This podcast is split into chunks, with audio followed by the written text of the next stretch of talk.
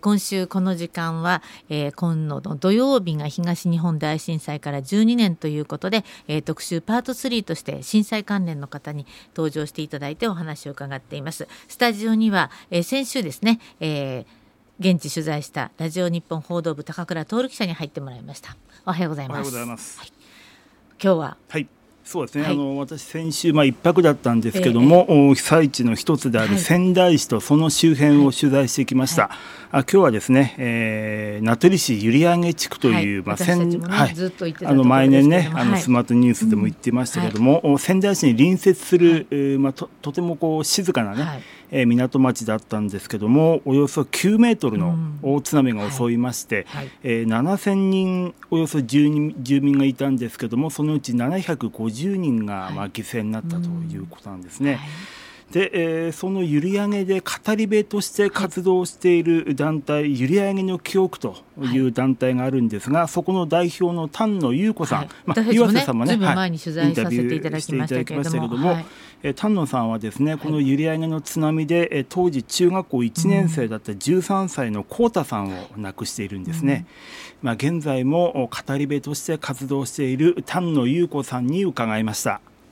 東日本大震災から間もなく12年が経ちます。この12年間、うん、丹野さんにとってはどういった年月だったでしょうか？今改めて気づいたら12年経ってたっていう感覚ですね。はい、なんかその日その日一日一日が積み重なったら気づいた時には12年。うんえー、本当にまさに東日本大震災があの起きた2011年お正月にうさぎの干支を描いた年賀状を私は用意したんですよ。はい、もちろん主人と娘息子、うん、私の4人の名前を連名で入れて、はい、まあ当時飼ってた犬をね確か写真に入れて、うさぎ年だけど犬の写真で、うん、今年もよろしくぴょんとかなんかそんなくだらない一言を添えて投函したんです。今年うん私は主人とまあ、娘の名前は書きませんでしたが私の連名でうさぎの年賀状を用意しました、うん、そこで初めてあ干支が一周したなっていうふうになんか気づかされた気がしましたね。あの亡くなった、はい、丹野さんの息子さん浩太さん、はい。えー、丹野さんの心の中では、まあ、やっぱり今でも13歳のままそうなんですなんかね亡くなった子どもの年をね、えー、数えるのはどうかっていう方も世の中にはいますが、はい、やはり私は親なので毎年誕生日は祝って、うん、勝手に祝ってました、えー、2月の23日生まれなんです、はい、なので、えー、天皇誕生日と一緒なのでカレンダーがね赤い日になりました。祝日です、ね、そうです。国民の皆さんが息子のために祝ってくれる日に、はい、ああなったなと密かにちょっと喜んでいたんですが、生きてたら25歳になりました。ただね25歳の息子の姿をどうしてもね私には想像がつきません。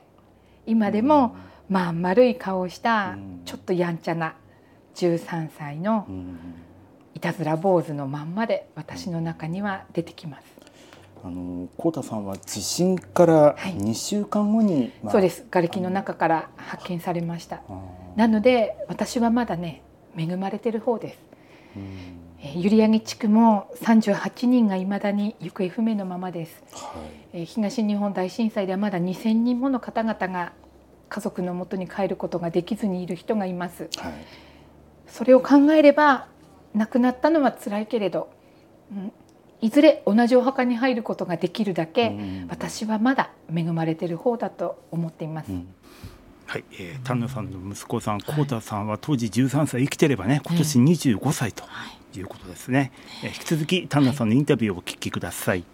浩太さんが通っていた閖上中学校では、はい、浩太さんはじめ14人の生徒が、はい、津波の犠牲となりました。えー、丹野さんは遺族会を結成して、えー、大震災の翌年の2012年ですね、はい、す。あの当時の閖上中学校に14人の名前が刻まれて慰霊碑が建立されたんですね、はい、まあ、どのような思いでその、まあ、この慰霊碑の建立そしてその遺族会の結成へといったんでしょうか、はい、あのね、想像していただくっていうのはすごい難しいとは思うんですが、私たち自宅を流されたんですよ。はいそうすると自宅にそれまでずっと集めてたというか並んでいた息子の生まれた時からの証拠の品、うん、要は母子手帳も、はい、へその緒も、はい、幼稚園や学芸会運動会、はい、えー、ずっと撮りためていた写真もビデオも、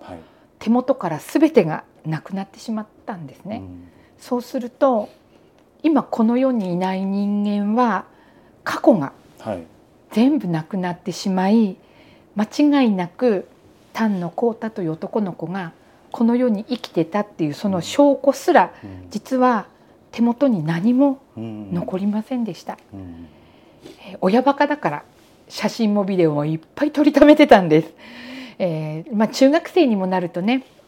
なかなか嫌がって写真は撮らせてくれなかったけど、はい、それでも盗撮という形で、えー、部活にね、はい、ちょっと忍び込んで、うん、大会の時にはパシャパシャと写真も撮り続けてました。うん。でも残念ながらそれら全てが手元からなくなると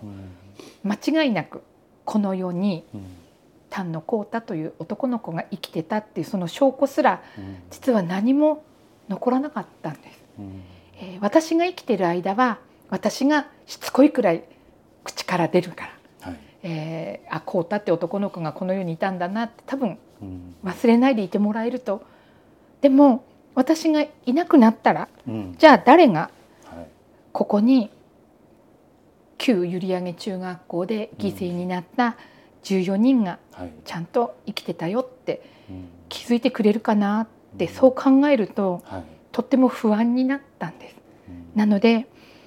親が死んでも東日本大震災のことをみんなが忘れても間違いなくこの町に14人が生きてたその証拠が欲しいって勝手に思うようになりました。私だけではなく他のご遺族にも賛同をいただき、はい、14人の名前を刻んだ慰霊碑はもう翌年の3月11日、はい、建立することができたんです。このゆりやみ地区にはですね、はい、地震発生からおよそ1時間6分後に、まあ、大津波が押し寄せたわけですが、まあ、すぐにね避難をしたら、まあ、多くの命助かったと思われるんですけども、まあ、まさかあのそう、ね、そこがね本当に一番自分も今、うん、本当に激しく後悔している点で、はい、なぜ津波警報が出ているということを、うん、もう揺れてる最中私たち情報は耳では知ってたんです、はい、分かってたんです、うん、でもその津波警報っていうものがどういうものなのかっていうことを私自身全く理解をしていませんでした。津波っていう言葉はもちろん知ってたつもりなんです。でも何が津波なのかを理解はしていませんでした。えー、綺麗な海の水がね、家と家の間をザブーンと流れてくるんだろうなと。泳いだら助かるんじゃないの？なんてそんなバカなことを口にするくらい無知だったんです。想像することができませんでした。え過去に大きい津波の経験がない私たちは、はい、地震の揺れは怖かったけど、うん、その後に来る津波がもっと恐ろしいものであるということを全く理解できずに家の片付けをしたり私なんかは主婦だから、はい、ちょっと今晩のご飯どうするなんてそんなバカな話をして1時間もの大事な時間を無駄にしてしまいました、うん、まさかね炊飯器が流される。いやそれどころか家がなくなる、うん、いやご飯を食べさせる相手がねこの世からいなくなるなんてことを全くあの時は想像できなかったんです。はい、なので停電だし水も出ないしさあこりゃ大変だぞ。今晩のご飯どうする？なんて、うん。そんなくだらない話を私たちは1時間もの時間過ごしてしまったんです。もちろんもしかしたらと危機感を持って早く逃げた方もたくさんいらっしゃいます。ですから無事な方もいるんです。ただ私は息子にも「大丈夫大丈夫津波なんて来ないから」ってそんなバカな一言をかけてしまったんです。そのことを今何よりも後悔してます。なのでうん語っているこの活動は、はい、あの時の後悔がすべてエネルギー源となっています。ということで、まあ、被災地のほとんどの方私取材したほとんどの地域の方もやはり、まさかあんな津波が来ると思わなかったというふうにおっしゃってるわけなんですね。そうなんですね、まあ、だからこそ今日の特集のコーナーで中川さんがおっしゃってた伝承っていうのがい。かに大事かっていうのも今日の,、ね、この今のお話でも分かってきますが。本当そうですね、はい、はい、では引き続き丹野さんのインタビューです。まあ、丹野さんがやっぱり一番伝えたいことっていうのはどういうことでしょうか、うん、もう二度とね、うん、同じことが起きなければ、はい、そういう保証があるなら、うん、私たちが口を開く必要なんか何もないんです。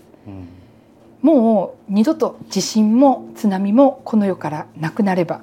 語り部なんて存在は必要ないし、はい、あの日のことなんてさっさと忘れて今を生きればいいんです。はい、ただ決して地震も津波もなくなる素振りがありません。はい、12年の間今も実は余震というものに私たちは毎日怯えています、うん、昨年は3月16日に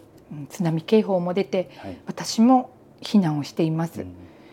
決して過去の話じゃないんですね、はい、だからこそ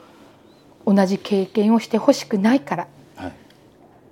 災害はいつ起きるかわからない、うん、昔はね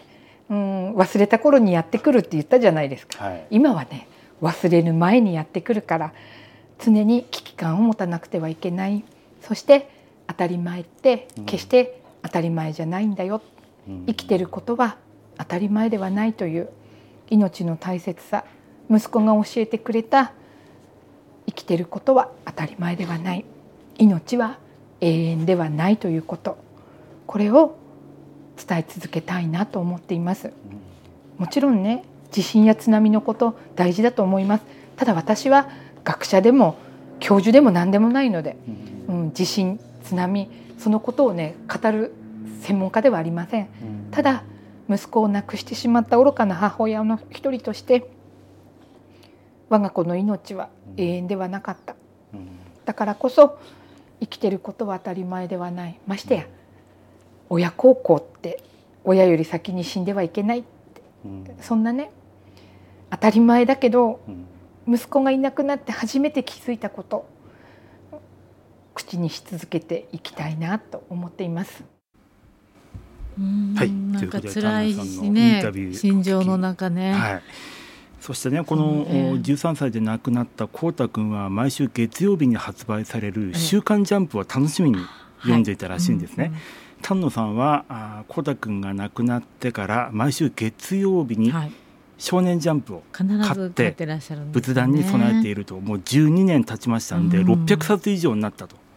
ただそのうち丹野さん間違ってですね少年ジャンプじゃなくて2冊だけ少年サンデーとマガジンをね買ったみたいなんですけどもね。でもねやっぱり12年経っても親御さんの気持ちっていうのはこんなにやっぱりこう当たり前なんでしょうけども引きずってすごい後悔してらっしゃるっていうのは藤田さんやっぱりすごく重いですよね。すごくちょっともうぐっと来てしまって、すごい、ね、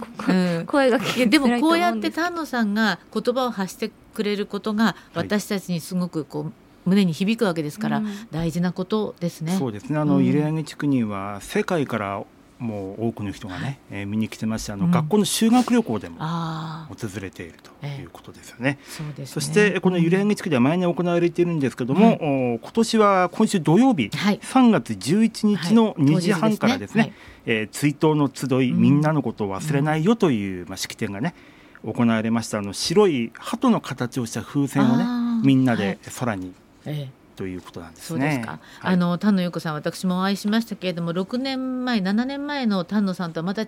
う、はい、この今回の後悔っていうのはすごくまた重いメッセージだったなと思いますが、す、ね、えー、丹野さんのこの閖上の記憶サポーターというのもねあのクルーと呼んでいらっしゃるようですが、はい、あの募集していらっしゃいます。えー、詳しくは閖上の記憶と、えー、調べていただくとすぐ出てきますよね。はい。あの本当にでも